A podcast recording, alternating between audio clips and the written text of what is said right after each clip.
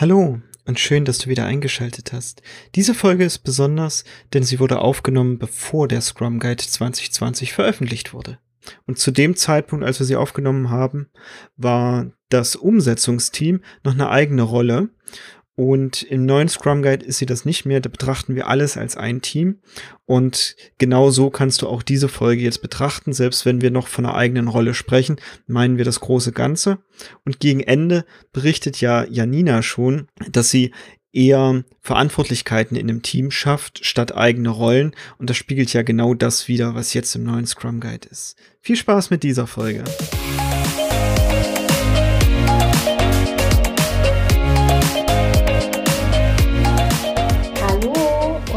Herzlich willkommen zum Snipcast.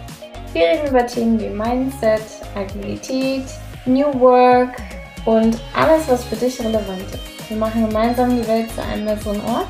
Schön, dass du da bist. Und los geht's! Das heutige Thema ist Teams. Nein, nicht Microsoft Teams, wie du jetzt fragst, sondern tatsächlich die Menschen, mit denen wir zusammenarbeiten die einen Großteil unseres Jobs auch ausmachen. Die Creme de la Creme. Ja, das der, der Punkt, wo die ganze Magie passiert. So, vorher ist alles wichtig und das ganze Rahmenwerk, damit eben genau da die Magie passieren kann. Also du willst reden über toll ein anderer macht's. Nee, genau nicht. Okay. Genau das Gegenteil. Denn wir bauen ja Teams anders auf. Und das ist die dritte Rolle auch aus dem, dem, dem Scrum. Und also da heißt es Umsetzungsteam. Und ich habe jetzt einfach nur die Überschrift Teams gewählt und wollte mich mit dir heute mal darüber unterhalten, uh. was wir da so machen, was wir da vor allem anders machen und warum genau bei uns eben nicht toll einander mhm. macht, sondern da viel, viel mehr Selbstverantwortung drin steckt. Mhm. Was bedeuten denn Teams für dich? Oh, mein wenn. Oder lass uns ganz am Anfang anfangen. Wie bauen wir überhaupt sowas auf? Wie definieren wir Team? Wieso ist das am Anfang? Also ganz am Anfang.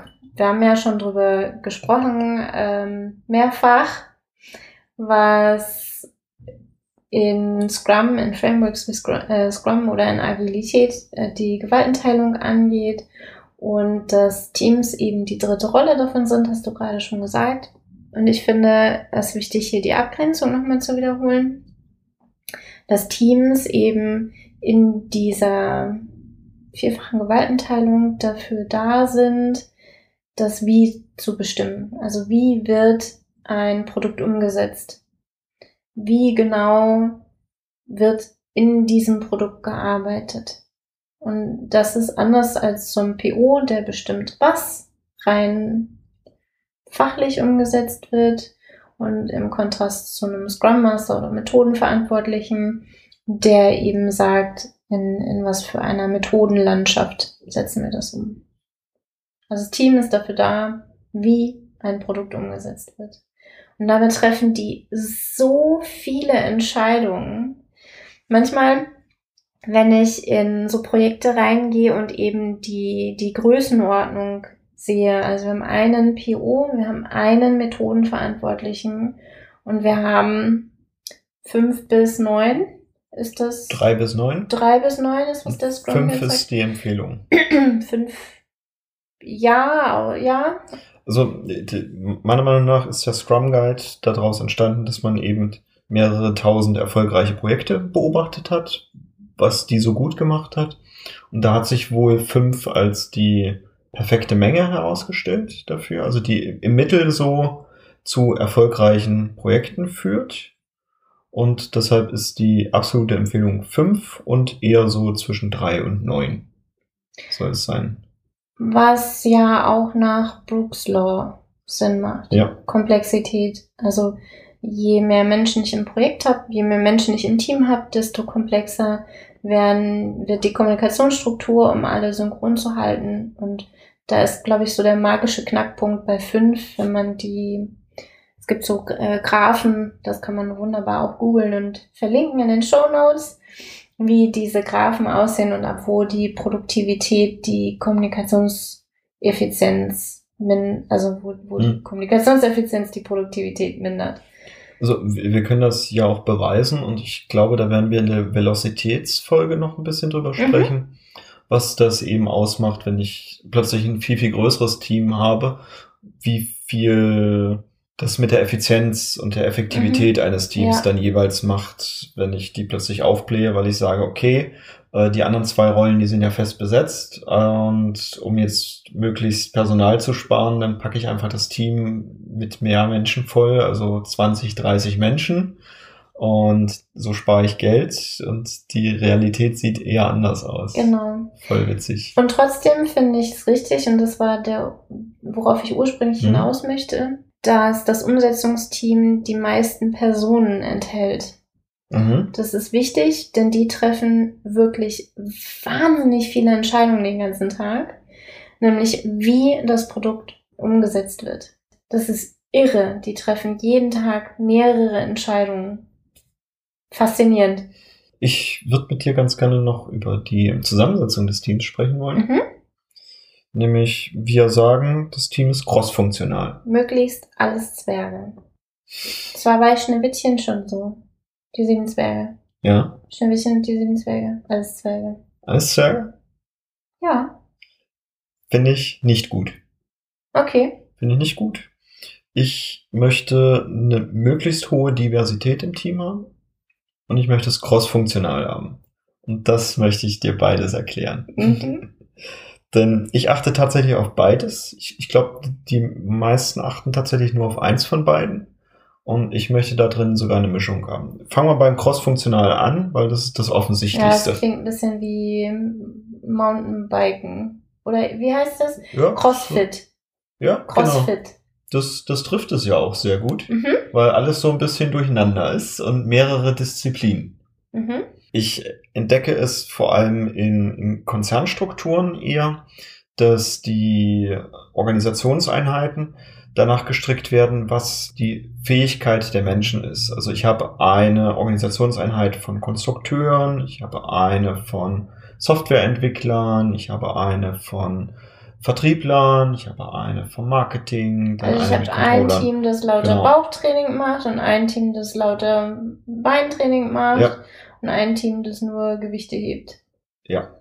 Und der Mindshift quasi im Agilen, deshalb erzählen wir ja auch hier viel von Mindset, ist eben, dass wir sagen, wir machen es genau andersrum. Wir mischen diese Teams einfach sehr stark durch, dass wir dann halt sagen, okay, in diesem Team habe ich eben meinen Entwickler, ich habe meinen vom Marketing, ich habe meinen Tester drin und, und, und. Also wirklich möglichst cross-funktional. Möglichst alle Funktionen, die ich im Unternehmen habe, auch in diesem Team vereint. Mhm. Und dann dürfen die eben diese Arbeit machen. Und das bringt natürlich eine ganz andere Dynamik in diese Arbeit rein und viele, viele, viele Blickwinkel. Also wenn ich irgendwas möchte, das in diesem Team umgesetzt wird, dann haben die gleich alle Kompetenzen in diesem Team und alle Blickwinkel und können sich halt untereinander auf die beste Lösung einigen. Weil die beste Lösung vom Entwickler ist vielleicht nicht unbedingt die beste Lösung vom Vertriebler. Und dann dürfen die sich irgendwo in der Mitte treffen, um die beste Lösung fürs Unternehmen zu finden. Mhm. Das finde ich so cool daran. Aber dann habe ich ja am Ende, also jetzt wieder bei CrossFit, habe ich am Ende lauter Menschen, die alles so mittelmäßig trainiert haben.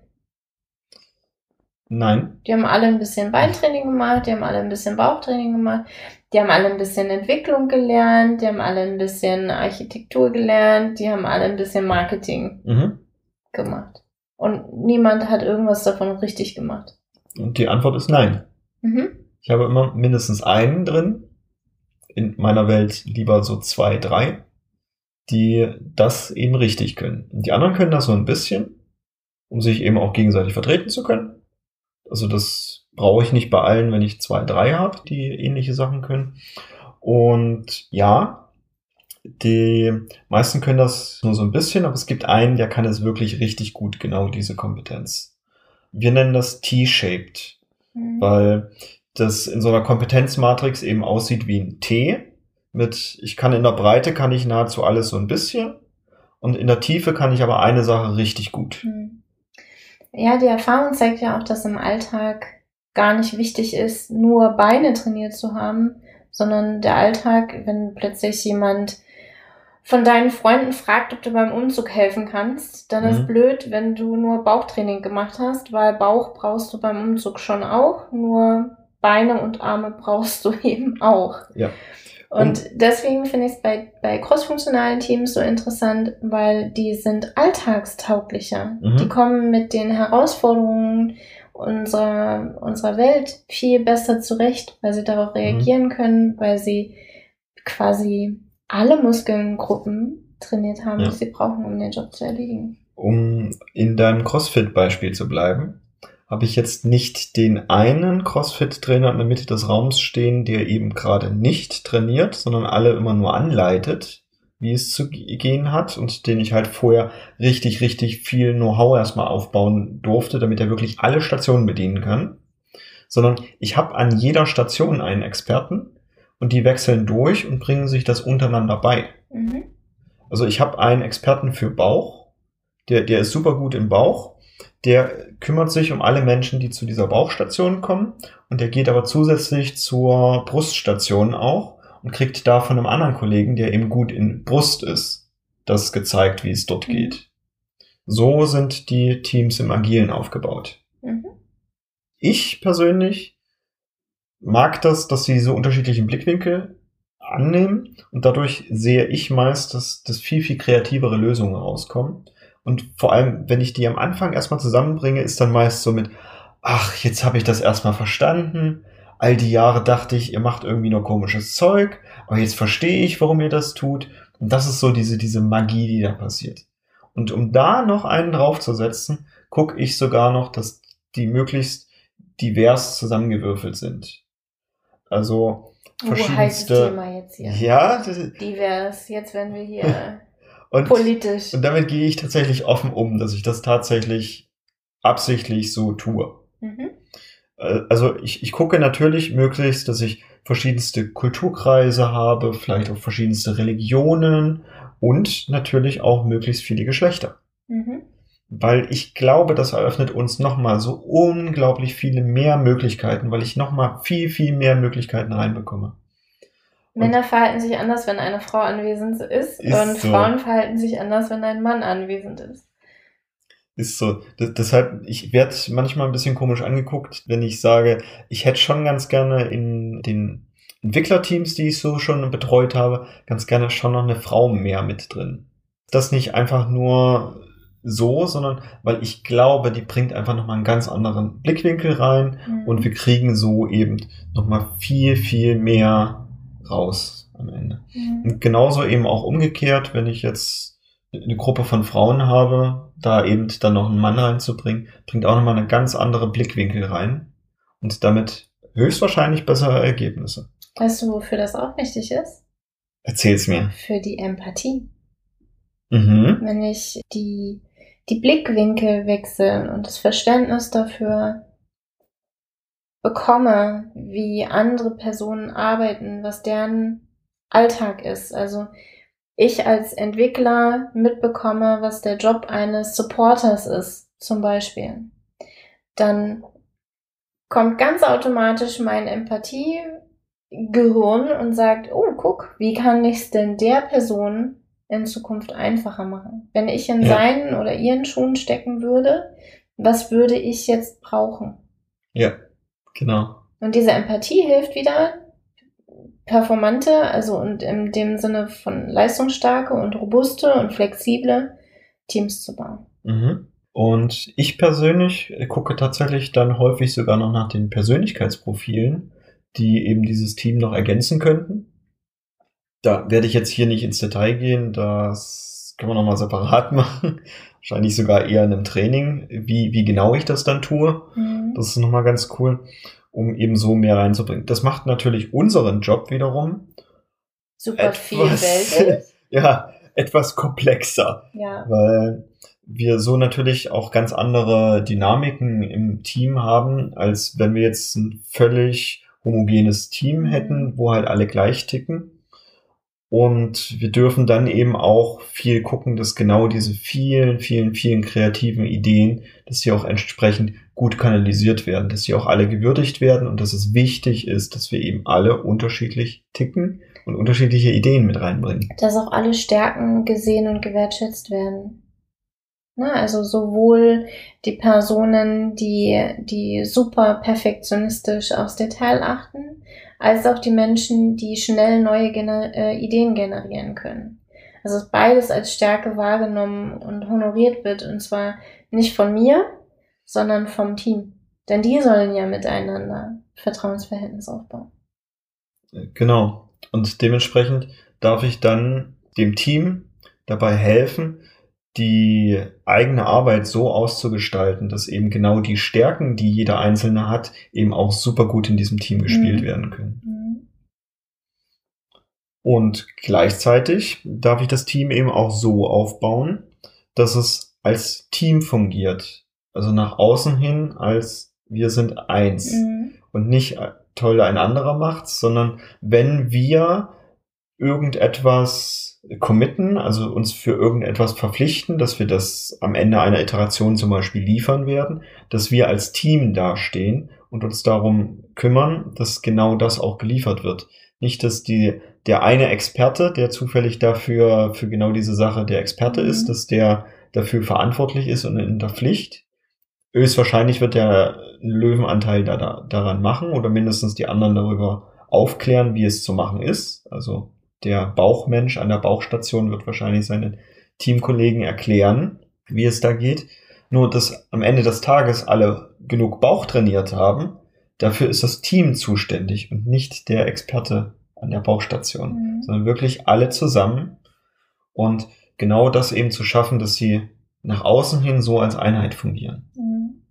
Ich finde, das sind jetzt zwei ganz wichtige Dinge, die du angesprochen hast. Zwar mhm. Vertrauen und ich weiß noch nicht genau, welches Wort ich wählen möchte, ob es Commitment ist oder ob es eine Form von geteilte Verantwortung ist. Ja.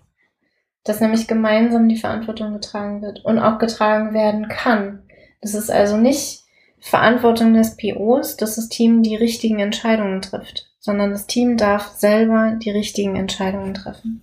Was du jetzt aber nicht erwähnt hast, ist, wie du das machst, worauf du da achtest. Das stimmt. Das ist eins meiner Geheimnisse. Soll ich mal ein bisschen Licht ins Dunkel bringen? Ja, bitte. Es gibt ganz viele verschiedene Studien dazu, wie Teams zu guten Teams werden ja. und was daran wichtig ist, woran ich gute Teams erkenne.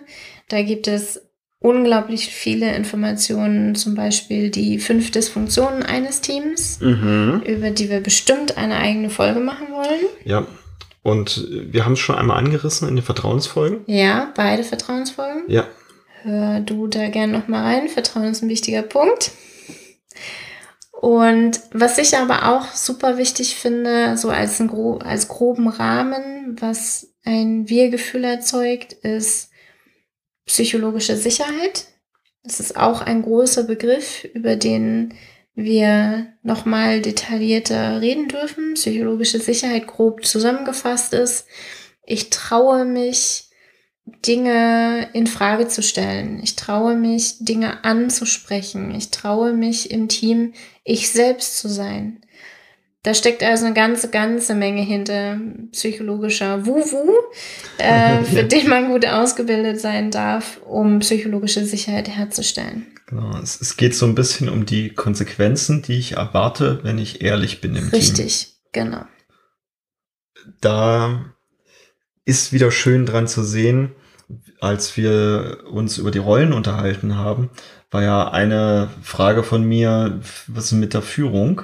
Mhm. Und du sagtest, wie, die ist doch, die ist doch in all den Rollen drin. Mhm. Und jetzt macht sich, glaube ich, deutlich, was der Agile Master oder wie auch immer wir ihn nennen wollen, also Team Facilitator oder Agility Coach, was, was der für eine Führungsrolle hat eben genau dieses Umfeld im Team zu schaffen. Mhm. Und da darf er auch, also ich sage mal, you go first. Also mhm. wir dürfen immer die alleragilsten sein und haben eben genau diese Rolle inne, da am meisten erstmal vorzugehen, damit es uns andere nachmachen Mhm. können. Und gerade um Vertrauen und psychologische Sicherheit aufbauen zu können, dürfen wir erstmal lange vorlegen, bis, bis andere feststellen, ah, das ist, das ist wirklich nicht einfach nur so Mhm. geredet, sondern das ist wirklich so. Ja, ich habe jetzt mit so ein bisschen mit dem ersten und dem letzten angefangen. Und Ja. Psychologische Sicherheit hat viel mit Vertrauen zu tun. Ja, Und ich brauche das, bevor ich ein Team baue. ja, Und gleichzeitig ist das Ergebnis davon, wenn ich ein Team gebaut habe. ja. Dazwischen passieren ganz, ganz viele Dinge. Da gibt es zum Beispiel so etwas wie Struktur und Rollen. Ich gebe meinen Teams Strukturen und Rollen. Und wozu ich das mache, haben wir die letzten Male besprochen. Mhm.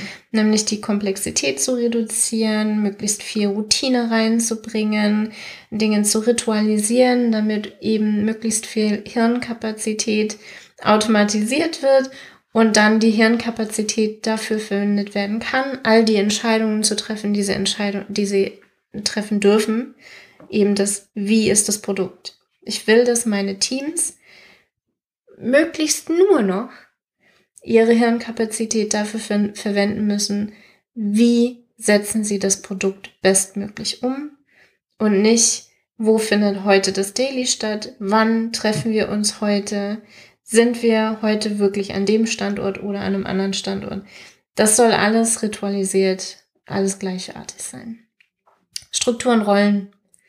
Die Rollen hat auch ein bisschen was damit zu tun, dass wenn ich mit Teams arbeite, die, die noch nicht ganz so reif sind, also die noch nicht so viel Prozess zusammen gemacht haben, die neu sind oder die instabil sind, weil sich die Mitglieder häufig austauschen, bisschen fluide sind, dann arbeite ich viel auch mit Rollen. Und das ist ein bisschen was, was im Scrum Guide anders steht, Mhm. wobei es einen feinen Unterschied fin gibt, finde ich. Im Scrum Guide steht, es gibt keine weitere Rolle außer den dreien, also Das Product stimmt. Owner, da so Methodenverantwortlicher und Umsetzungsteam. Ja. Und ich will auch nicht eine dritte, vierte, fünfte, nein, vierte, fünfte, sechste Rolle einführen.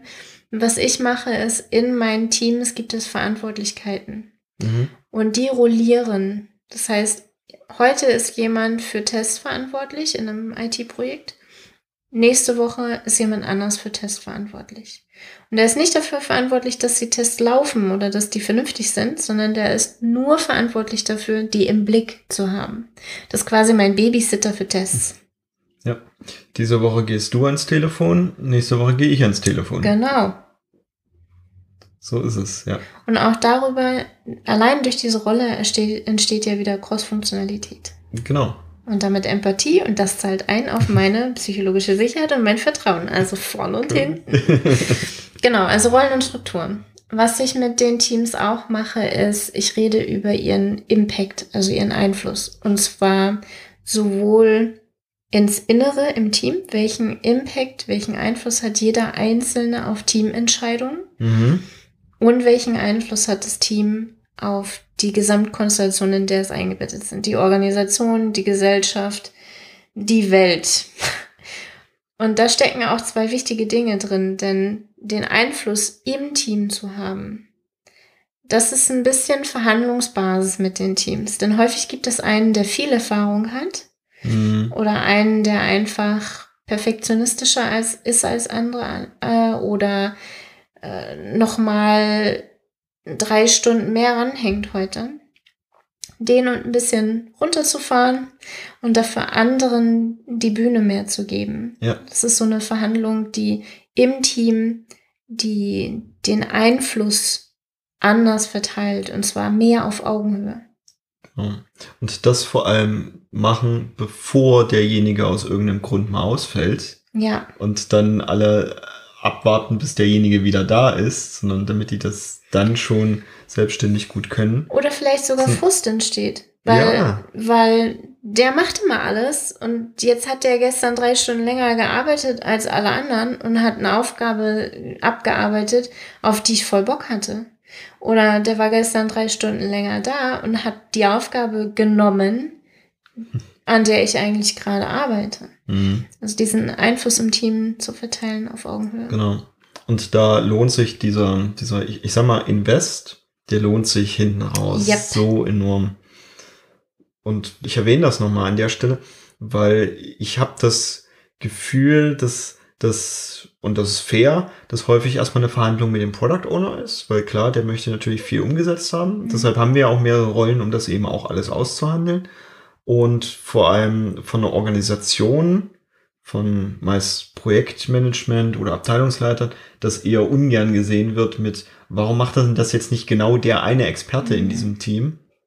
Da eben deutlich zu machen, wie wertvoll dieser Invest ist, vor allem in Zeiten, wo wir gerade noch Ruhe mhm. haben und dann hinten raus, wenn es doch mal ein bisschen stürmisch um das Team wird, dann so viel Stabilität da drin zu haben. Genau. Mega gut. Und was ich mit denen auch mache, ist, ich spreche über deren, hm, ich glaube, im Moment würden wir, im Moment ist viel die Sprache von Purpose. Mhm. Also der Zweck des Ganzen. Ja. Das Team darf ein gemeinsames Ziel, eine Ausrichtung haben. Eine, so eine Art Spielziel. Also das, das klingt jetzt so äh, Larifari, nur ich finde es total wichtig. Also wenn ich Teams baue, ist es mir wichtig, dass es kein endliches Ziel ist, sondern dass es ein Spielziel ist, ein gemeinsames, erreichbares Spielziel, das sich eben verrücken darf. Ich weiß, das ist jetzt für all die Projektmanager da draußen ein, aber wir brauchen doch ein definiertes Ende.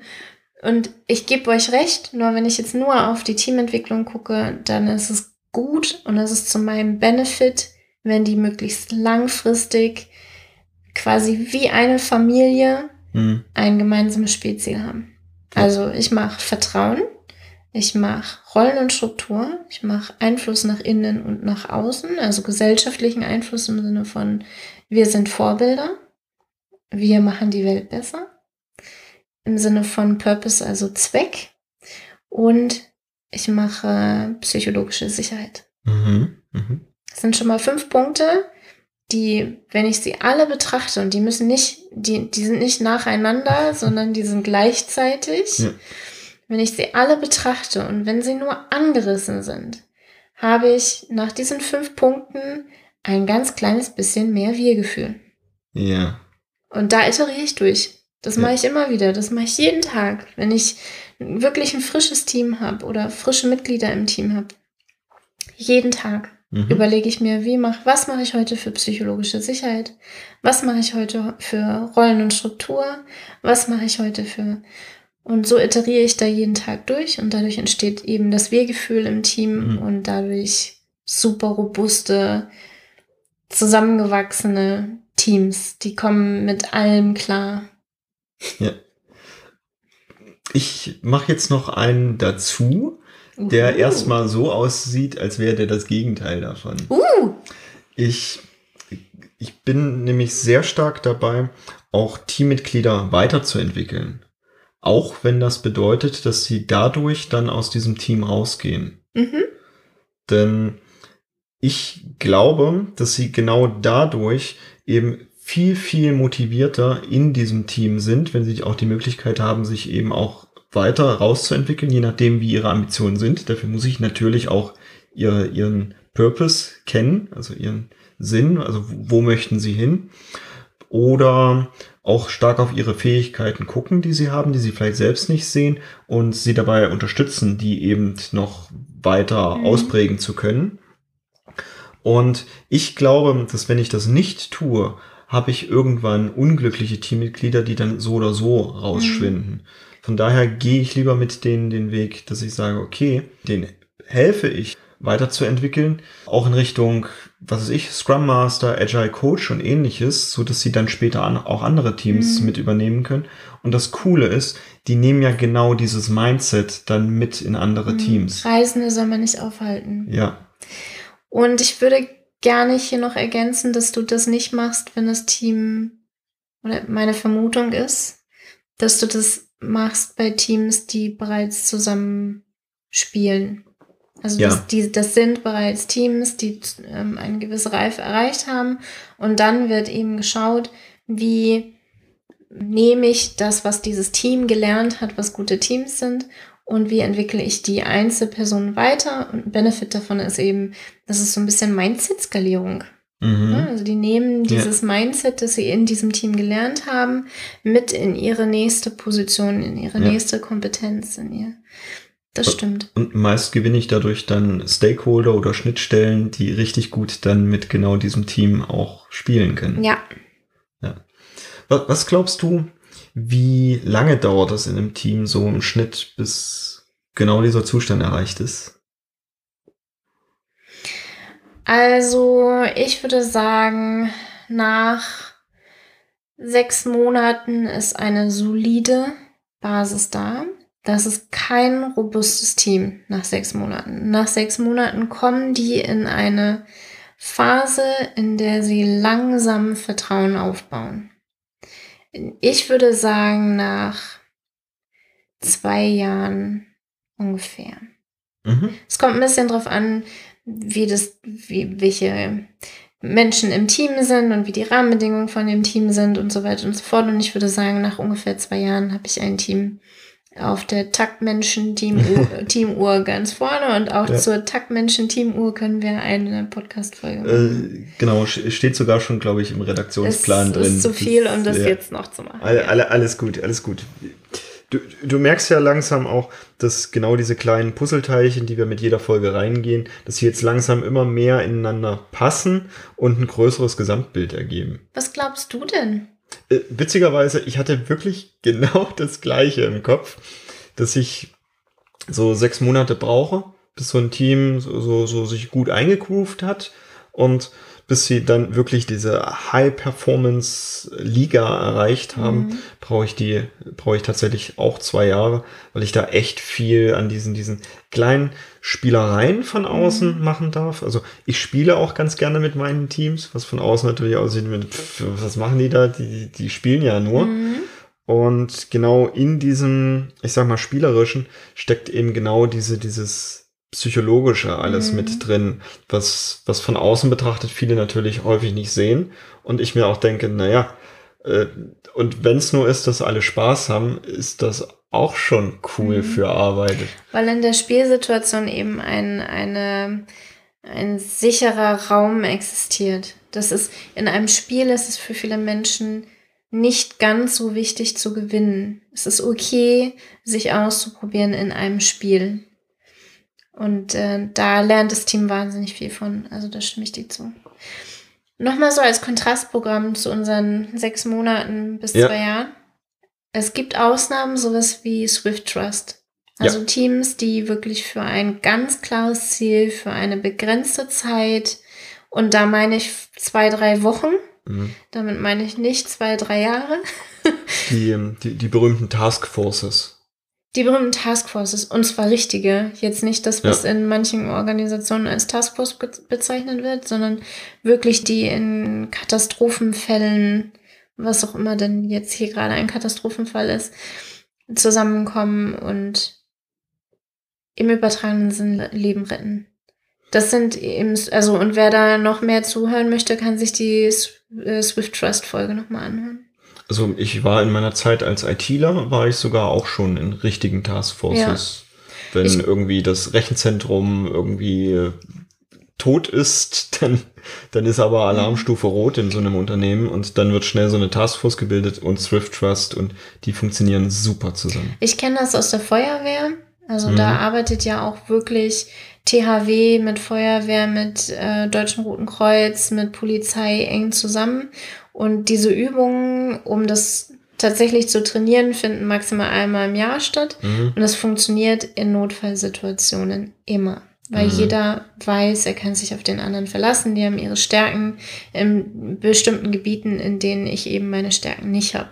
Ich kann Feuer löschen, aber ich kann nicht Menschen notfallmäßig behandeln. Ich kann Pflaster draufkleben vielleicht und einen Schock den Griff kriegen, aber das war's auch schon. genau. Und dementsprechend darf ich für so ein Team aber auch ein entsprechendes Umfeld schaffen. Und Mhm. vielleicht auch nicht alles an so ein Team ranlassen. Dafür haben wir zum Beispiel den Product Owner, um so ein bisschen Stakeholder-Management zu betreiben Mhm. und da so ein paar Anwandlungen von außen eben entsprechend zu kanalisieren.